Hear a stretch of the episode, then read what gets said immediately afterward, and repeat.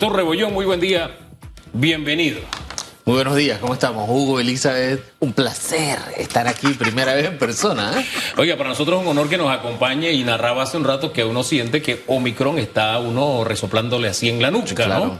En mi casa, en mi caso, perdón, eh, mi suegra, mi cuñada, una sobrina, Sandra Sandoval, que también está ahí cerquita, por lo menos musicalmente. también todos, eh, pero el denominador común, un resfriado, todos vacunados. Sí. Doctor. La diferencia de este año, que hay que decirlo, a diferencia del diciembre del año pasado, es la cantidad de casos que tenemos. Empecemos por ahí.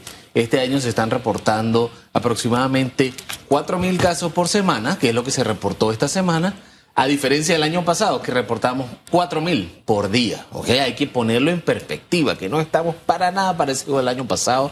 Las hospitalizaciones... Estamos mejor. Muchísimo mejor. O sea, imagínate que Esa la- frase reitérela para que la gente eso es lo que mejor. en viral hoy. Claro, sí, mira, para el que está en las redes sociales, que está escribiendo el, el tweet, que escriba eso, Arturo Rebollón dijo que estamos muchísimo mejor.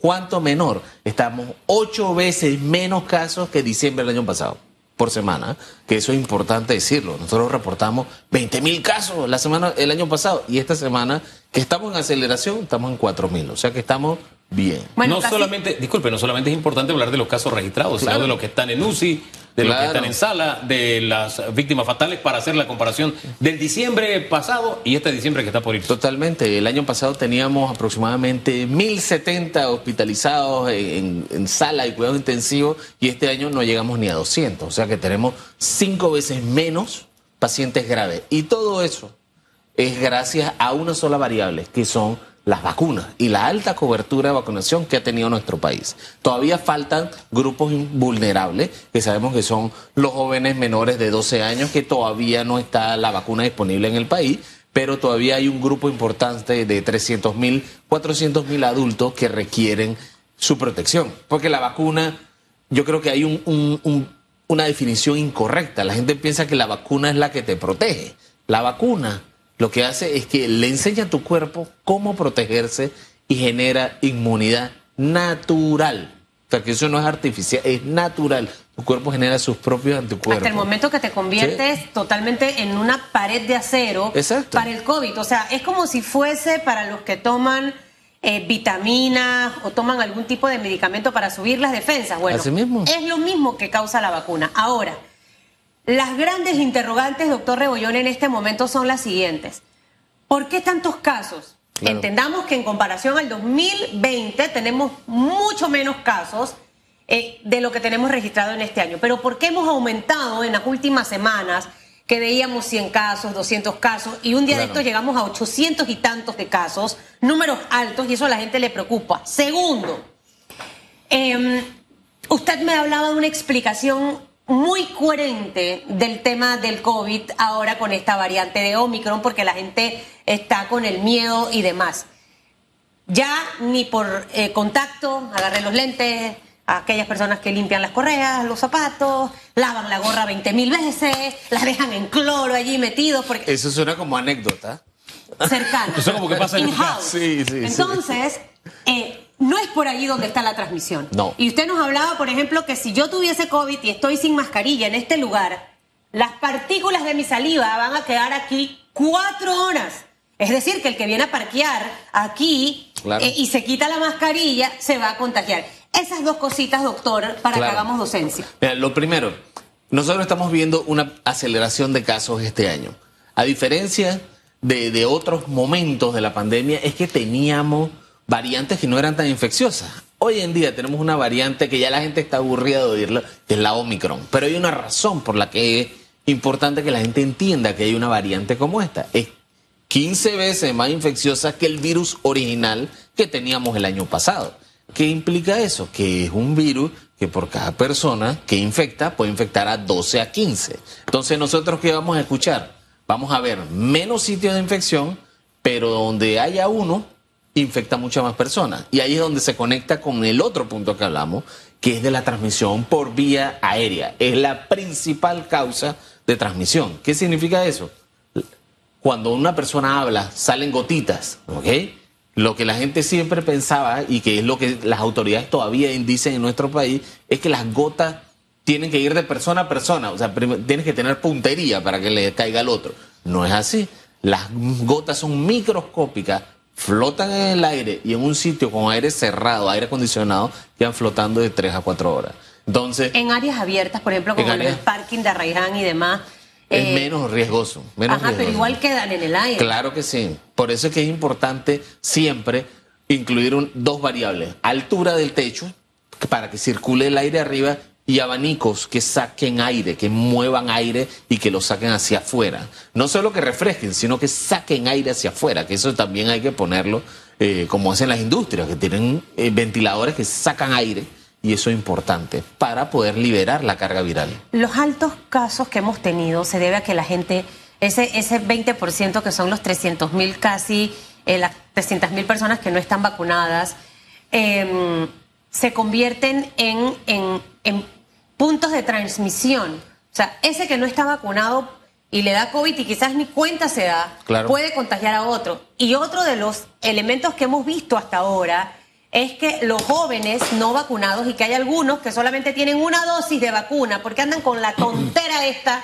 creyendo en pajaritos que andan volando, para no decir la otra palabra, eh, ese también se convierte en un, en un contaminante andante, como digo yo, y quizás productor de nuevas variantes. Claro que sí. Eso hay que decirlo transparentemente. Cuando tú no tienes ninguna protección, tú produces un montón de virus, ¿no? Un montón de virus que estás liberando. Eres súper contagioso. Las personas que tienen la vacuna son de cuatro a seis veces menos infecciosos. Probablemente cuando yo digo cuatro o seis veces la gente dice, ah, pero cuatro no es nada. Eso es 400% menos ¿ok? 400% menos es un número gigantemente eh, que la gente tiene que entender que es muchísimo menos transmisor. El tiempo de infección también es importante, o sea, ya no son infecciosos los 14 días que se medían antes, ahora las nuevas evidencias muestran que los vacunados dejan de ser infecciosos al día 5 a 7. ¿Qué implicación tendría eso en nuestro país? Acortamiento de la cuarentena para los vacunados, obvio. Desde cortar de los 14 días hasta 5 a 7 días sería una decisión basada en evidencia y no es nueva. Esto tiene ya desde diciembre del año pasado, los Estados Unidos la cortó a 10 días y ya la están recortando en otros países a 5 a 7 días. Eh, eh, eso me llama la atención porque la cuarentena, el aislamiento al que ha sido sometida mi suegra, mi cuñada, mi sobrina, es de 14 días. Sí, claro. Sin embargo, tal como usted lo señala, con Delta bajó a 10 días en países, en otros países 9 días. Eh, con un virus que, bueno, es más contagioso, pero es menos agresivo, o sea, daña menos la salud. Este, la lógica indica que ese cambio se dé, pero nosotros nos mantenemos como al principio. Sí. ¿Por qué? ¿Qué es lo que pasa allí? Ahí el virus hay que aceptarlo, que se mueve más rápido de las decisiones políticas en nuestro país donde hemos llegado a un punto donde se hace lo políticamente factible y no lo científicamente correcto. ¿Ok? Eh, esto a veces puede sonar chocante, pero cuando tú vienes, estás en una posición como la mía, que, que hago esto voluntariamente, y sabemos desde hace más de un año que la cuarentena se recortó a 10 días para todo el mundo, y aquí la tenemos en 14, demuestra que nuestras decisiones probablemente están asimismo atrasadas en otros puntos.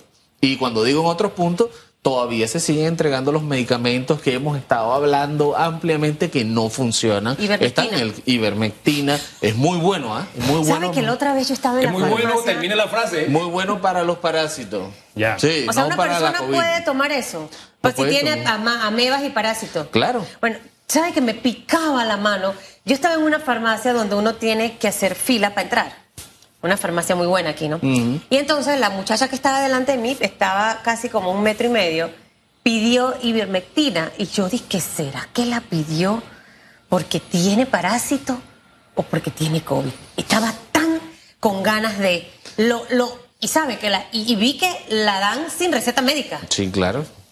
Porque es un medicamento de uso común, usualmente. Pero importante, doctor, que le diga a la gente, porque hay gente loca, crazy, que va y se automedica y empieza como ve que la variante Omicron y se mete la ivermectina. Lo complicado que es para alguien que no tiene parásito y que por el tema de COVID se toma esto, ¿qué sería? Mira, lo complicado, mira, hay que poner algo. La ivermectina es un medicamento que se toma dos tabletas, ya. Una tableta hoy y se repite el tratamiento en dos semanas. Son dos tabletas por si año. tiene parásito. Si tiene parásito. ¿Y si no año. tiene parásito? Y no, y si no tienes parásito, no te lo tomas. Ajá, pero ¿tiene alguna consecuencia? Ah, claro que sí. Porque esta gente viene y se lo toma preventivo, se lo toma una vez al día. ¿Qué cuál es el efecto de, de, de una cosa de Sí, sí, sí. Entonces, hay una cosa que, hay una máxima en toxicología que es la dosis hace el veneno. Entonces, si tú tomas mucho de una medicina que es segura, puede dañar el hígado. Y sabemos que daña el hígado porque los gastroenterólogos de nuestro país tienen la consulta llena de gente con problemas gástricos y hepáticos. Fíjese que no solo el tema de la ivermectina, la hidroxicloroquina, Claro. en junio, julio del año pasado, FDA dijo, "Ey, no es como, como pensábamos. Recordemos que es que a un principio, en un principio estábamos peleando con un boxeador desconocido estábamos nosotros, y teníamos los ojos vendados y estábamos tirando golpes a lo loco. Exacto. Lo que creíamos que servía se le, se le ponía a la gente. Claro. Yo recuerdo el caso de don Herman Berg que le consultaban, dicen que tal cosa es bueno, decía, póngaselo. Y así funcionaron y gracias a Dios él pues se recuperó, pero no necesariamente todo lo que usó Claro. la ciencia, la evidencia ha demostrado que funciona. Entonces, eh, yo no sé, aquí hemos hecho el comentario, eso de tener un pie aquí y un pie allá. Sí, siguen evidencia científica el gobierno, las autoridades, felicitaciones, la vacunación, etcétera. Pero hay algunos casos que tú te quedas pensando, ¿por qué un pie aquí y un pie allá? Tú no puedes estar con la luz y la sombra y la, no. la tiniebla. Eso tienen que ser todas las decisiones en esto. Y déjame decirle algo. En los gobiernos que han tomado las decisiones así son los que peor les ha ido en la pandemia. Y podemos poner ejemplos abiertamente. Podemos poner el ejemplo de la India, el ejemplo de Brasil, eh, que esos son países que donde no se ponen las decisiones correctamente, tienen un número altísimo de hospitalizados y muertes y complicaciones, porque estos medicamentos tienen complicaciones a largo plazo. Sí. El daño hepático no es que se te quitó, o sea, tú quedas con un daño hepático. Y de hecho hace, hace un par de días también conversaba con varias compañeras acerca, para que usted vea, del cataflán. Los pediatras te dicen solamente darle cataflán al niño y hay mamás que le meten cataflán Claro. al chiquillo por todo. Entonces, cataflán. Y al final luego ven que el examen de orina le sale mal. Ahí está empezando el problemita Claro. eh, y no podemos abusar con los medicamentos. La gente dice, doctor, en este momento, la tercera dosis. ¿Cuántas dosis me tengo que poner, Susan? Está evidenciado, ¿es? Las vacunas no sirven. Eso es plata. Plata que están gastando. O bueno, sí, vamos a quedar como, como un chip, todos andando por ahí nos vamos a acabar. ¿Qué le contestaría usted a esas personas que ahorita su dolor de cabeza es que ya se han puesto dos dosis y que tienen que ponerse un refuerzo y que piensan que es que al final esto es un negociado de las casas farmacéuticas y que las vacunas no funcionan? Claro, nosotros vemos desde un punto de vista bien objetivo. Antes de las vacunas, estamos hablando de marzo del 2020, para poner números realistas. De marzo del 2020 a marzo del 2021 hay un año completo. Nosotros tuvimos 340 mil casos. ¿Ok? 340 mil casos y 5 mil muertos. ¿No? Este año, después de marzo del 2021, que es cuando empezamos a vacunar, tenemos 140 mil casos versus y tenemos 1.500 muertes aproximadamente. ¿Qué estamos hablando de eso? Un cuarto de todas las vacunas, o sea, cuatro veces menos de todo, de infectados, de muertos, de hospitalizados, ha sido gracias a una sola variable, no a los cierres ni a nada de eso, sino a las vacunas. Entonces, ¿qué implica esto? Ya hay evidencia que tú tienes que tener un nivel mínimo de defensa. Y eso es lo que se garantiza. Tú tienes que tener un nivel mínimo de defensa donde tú puedes inyectar y, y mantener a la gente. Es- un ejemplo de esto es cuando tú vas al supermercado, tú esperas que se te acabe el café o tú vas cuando te falta un poquito. Cuando te falta un poquito para no quedarte sin café en la casa. Vamos a ponerlo más, más, más agresivo, como un ejemplo de la pandemia. Tú vas a comprar papel higiénico cuando se te acabó, estás sentado, o tú vas antes. Tú vas antes. ¿Ok? Entonces, así mismo, ese mismo principio de inmunidad es igual a eso. Yo creo que ese ejemplo del papel higiénico no sirve. Porque me llegó un video de Santa que se quedó sin papel higiénico y sacó de un montón de cartas. Y dije, bueno, ¿y sabes por qué no te llegó nada? Él no estaba preparado para la urgencia. Pero eh, bueno, hay dos medicamentos. Hay uno, yo soy malo con el nombre de la medicina, a ustedes los médicos les sale como quien dice Juana, Pedro. Hay uno multiparopir, Sí. ¿cómo es el asunto? Molnupiravir. Molnupiravir. Molnupiravir. Esa es la vacuna de Pfizer, ese es su nombre comercial. Ajá. Y también ha lanzado una, otro medicamento que es una pastilla. Claro. Pul- ese es pul, pulo- ¿Cómo es? Poldovit, ¿Cómo es la, cómo es la cosa? Palnu- ¿Cómo? Palnupiravir, creo, me parece. Bueno, bien. Sí. Tengo que Ah, verificarlo. la, ¿eh? la pastilla, la pastilla, Ajá. eh, hay a quienes han dicho, bueno, ¿y para qué me voy a vacunar si hay pastillas? Claro, Otros me dicen, ¿para qué me voy a vacunar si de todos modos me puede dar COVID? claro. Explique los dos escenarios, por favor. Claro, mire, hay- la función del sistema de salud no es curar enfermos, hay que decirlo abiertamente, no es curar enfermos, es al revés, es proteger a los sanos y que los sanos sigan haciendo las cosas que les gustan, ¿no? Haciendo las cosas que les gustan, ir a la playa, trabajar, celebrar cumpleaños. Entonces, asimismo, tú tienes acciones que tienes que hacer. Las acciones que te mantienen sano son las que ya conocemos ampliamente. Mascarilla, uso de espacios abiertos, lavado de manos, eh, controlar los aforos y las vacunas, que si te da, te da más suave. Si ya cruzas la línea de eso y estás enfermo, tenemos distintos medicamentos y ahí es donde entran estos medicamentos. Paxlovid se Sí. llama. Ya lo busqué. Ya lo. Paxlovid. Entonces, estos medicamentos, ¿qué es lo que hacen? Te dan tratamiento temprano y tú no desarrollas complicaciones, que también es otra cosa importante. El hospital se colapsa porque se llenan las salas y cuidados intensivos. Entonces, este medicamento disminuye la probabilidad de que te pongas grave y que vayas a cuidado intensivo y disminuye ese mismo la muerte. Ahora bien, lo que vimos ayer, y me tocó vivirlo eh, por eh, tercer día, porque me hice mi segunda prueba, o sea, teniendo tanta gente alrededor, ¿verdad? Y con quien he tenido algún nivel de contacto. Eh, estuve ayer en mi segunda prueba. Lo que sí vi ayer es una gran cantidad de gente Claro. haciéndose la prueba. Entonces tenemos, me- la lógica me dice, si tenemos una variante que es más contagiosa, debemos estar bien provistos de pruebas en Panamá. Entonces, prepararnos Claro. porque cada día va a haber más gente Así chequeándose de que acá tengo COVID o tengo, una, eh, tengo un resfriado. Claro, mira, ahí entra un punto que hay que decirlo, y es que en otros países ya se utilizan algo que se llaman las pruebas rápidas, ¿no? Las pruebas rápidas, que es donde las personas tienen el control. Tú vas a una farmacia, te compras el kit de medicamentos de prueba, te traes dos pruebas por 20 dólares. Estoy hablando del precio en los Estados Unidos, ¿ah? no me digan que eso es lo que va a costar aquí. Eso es lo que Debería. Sí, sí, sí, tiene que ser mucho más barato. Por Dios, claro que sí. Y esas que están ahí, tú te las autoadministras en casa. ¿Cuál es la diferencia? Nosotros sabemos que el virus hay una ventana donde no marca. Entonces Exacto. tú con eso te controlas. Sabes que tuviste un contacto. Espero los cinco días para que no tenga que comprar el kit por, Claro. por cinco por cinco que le va a hacer 100 dólares. Exacto. Usted agarre y hágasela al quinto día. Por eso es que Sandra Claro. al inicio ¿Hay disponible su- Panamá? Disculpe. No, no está No, disponible no, todavía. al inicio Sandra le salía negativo, negativo, negativo hasta lo último porque hay que esperar Claro. esa ventana.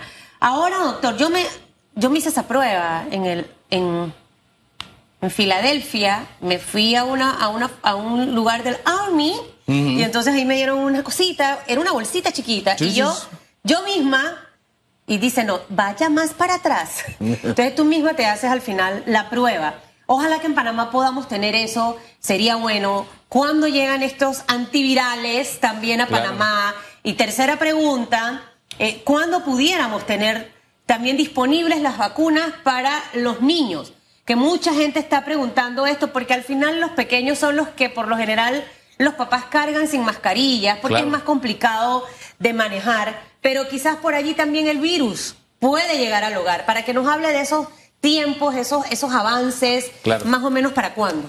Bien, nosotros lo de las pruebas, las pruebas estas tienen un montón de tiempo de estar en evaluación, ya incluso los Estados Unidos las regalan.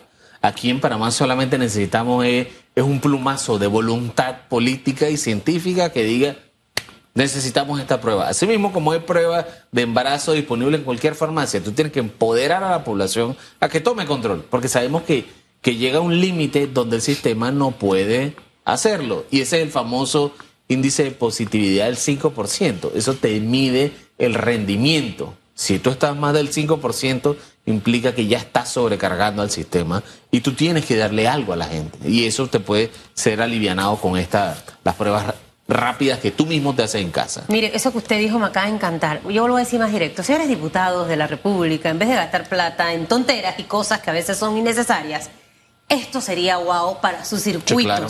De verdad, entregarlas y tenerlas disponibles en lugares Sí. donde las personas puedan tenerlas. Yo por la mía no pagué en Estados Unidos y no soy ciudadana americana. Exacto. Entonces creo que al final es un tema de, de salud para todos.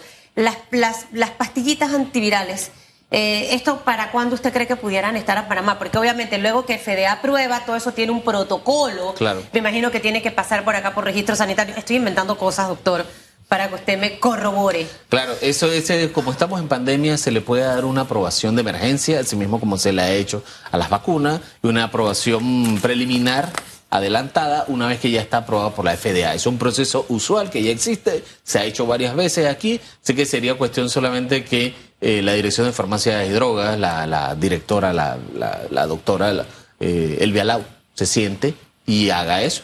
Y yo estoy seguro que si se le acercan a la farmacéutica, ellos pueden ayudar. O sea, levanten el teléfono y digan, hola, yo soy de aquí de Farmacia y Droga, necesitamos ayuda con esto, tiempo, dame fechas. Y si dicen es que no hay plata, tranquilo. Ahí estamos, hace unos días le renovamos 6 millones a la empresa esta que trae ivermectina, que dice que sus principales clientes son el Estado, el Ministerio de Salud, la Caja de Seguridad Claro. Social. Bueno, le quitamos esos 6 millones y lo destinamos allá. O a las que le estamos comprando hidroxicloroquina sabiendo el gobierno que no tiene los resultados. No funciona, que- no funciona. La misma farmacéutica francesa, que es de la, la dueña de la Sí. molécula, escribió una carta diciendo, esto no sirve para eso. no Enséñalo entiendo a Es que yo no logro entender eso de verdad. Eso es en, en algunos países. ¿Qué es lo que se hace? Tienen sociedades científicas que impulsan esto. Las sociedades científicas de aquí han hecho un trabajo titánico, pero llega un punto donde se sobrecarga tanto el sistema que los académicos no pueden hacer esto y tienen que volver a atender pacientes. Entonces se ha quedado desactualizada esta guía. Y ahí es donde entra. Hay que actualizar la guía, pero tú no necesitas a la sociedad científica. Tú como autoridad dices, ya esto está, ya la OMS lo dijo, y se quita de un plumazo. Un plumazo. Chum, Ya. A menos que querramos favorecer a esas empresas. Y devuelven los medicamentos. Que, que- Claro. que- que eso fue lo que siento que le incomodó a un funcionario que se lo pregunté. ¿O es que se quiere favorecer a una empresa? Y el funcionario no ha querido regresar aquí después de esa pregunta. Pero es que uno tiene derecho a la duda razonable. ¿Y a preguntar, Claro. Hugo? A la duda razonable si se está haciendo algo que no tiene sentido. Además, los periodistas estamos para preguntar. Así Y si usted se molesta, es un mal síntoma. Así es. Créame que en comunicación, cuando la persona pierde los estribos, dice yo no regreso ahí, Y, es un mal síntoma. y al final estamos en un momento en donde hay que hacer mucha docencia. Es correcto. Y es mejor aclarar las dudas. Mire, importante para que usted se vaya hoy, no estamos tan mal en comparación al año pasado. ¿Y por qué no estamos tan mal? Por las vacunas. Gracias a Dios. Esos 300 mil hombres y mujeres que no se han vacunado, vayan a colocarse su vacuna. Si usted está en el grupo de los que no se han puesto la segunda dosis, también acuda y la dosis de refuerzo.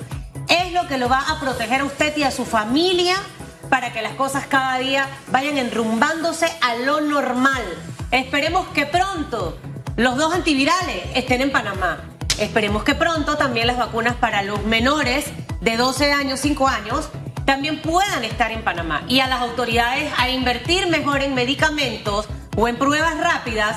Y, y es importante que habiliten todos esos puntos que teníamos de pruebas rápidas que antes estaban. No sé por qué los cerraron. Eh, para mí ese fue un error garrafal. Claro. Eh, eso debe volver. Así que ahí sí se necesita la plata y los recursos. Mire que le vaya bien, le voy a tirar de mi alcohol con ortiga, porque esto es lo que ha protegido a Hugo Enrique Famanía de que no se me contagie el hombre.